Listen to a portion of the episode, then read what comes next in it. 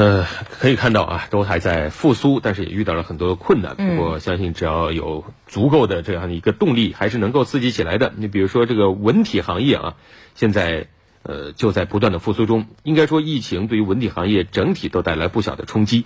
那随着防疫措施不断完善，有的体育场馆提前向公众开放，有些商家还推出了优惠活动，结合政府发放的文体类消费券，现在文体行业。市民的消费热情正在慢慢的被激发出来。傍晚时分，在汉口的一家羽毛球馆，一些市民相约而来，享受运动的快乐。三个月的时间都没有让自己身体活动，很难受。每天就盼着这一期早点过去，然后球馆早点开放。小长假期间，武汉市大部分健身房和室内运动场馆都没有开门。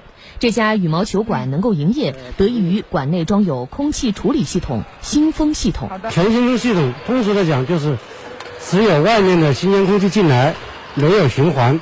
在跟防疫指挥部多次沟通之后，他们也呃对我们这个场馆的设施进行了考察之后，就同意了我们复工。